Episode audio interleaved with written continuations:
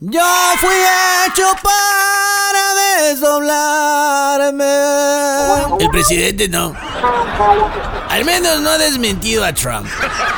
Fíjate, si el presidente es López Doblador, su gabinete es el doble de flexible.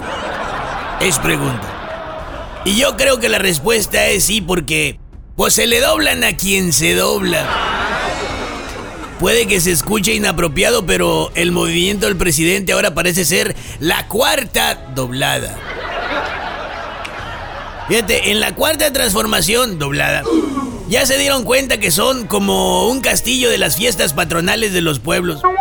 Cuando recién los encienden, sí, muchas luces, mucho ruido y muy apantalladores, pero en cuanto se empiezan a apagar, van luciendo tristones y empieza a quedar nomás la pura peste azufre. Pues hasta ahorita los doblados de doblador van cayendo en cuenta que puede que no haya muchos escaños ni rincones disponibles para salvar el pellejo que ellos solitos decidieron jugarse, por quien, por cierto, les ha demostrado que no le importan ni los suyos. Y ese personaje, la cartera le apodan, que es que porque se dobla a tus espaldas. Ay, no, ¿qué es eso? Bueno, pues ya ha dado muestras López Doblador que él está como los albañiles el lunes, nomás viendo el reloj a ver cuánto falta para irse a su casa a descansar.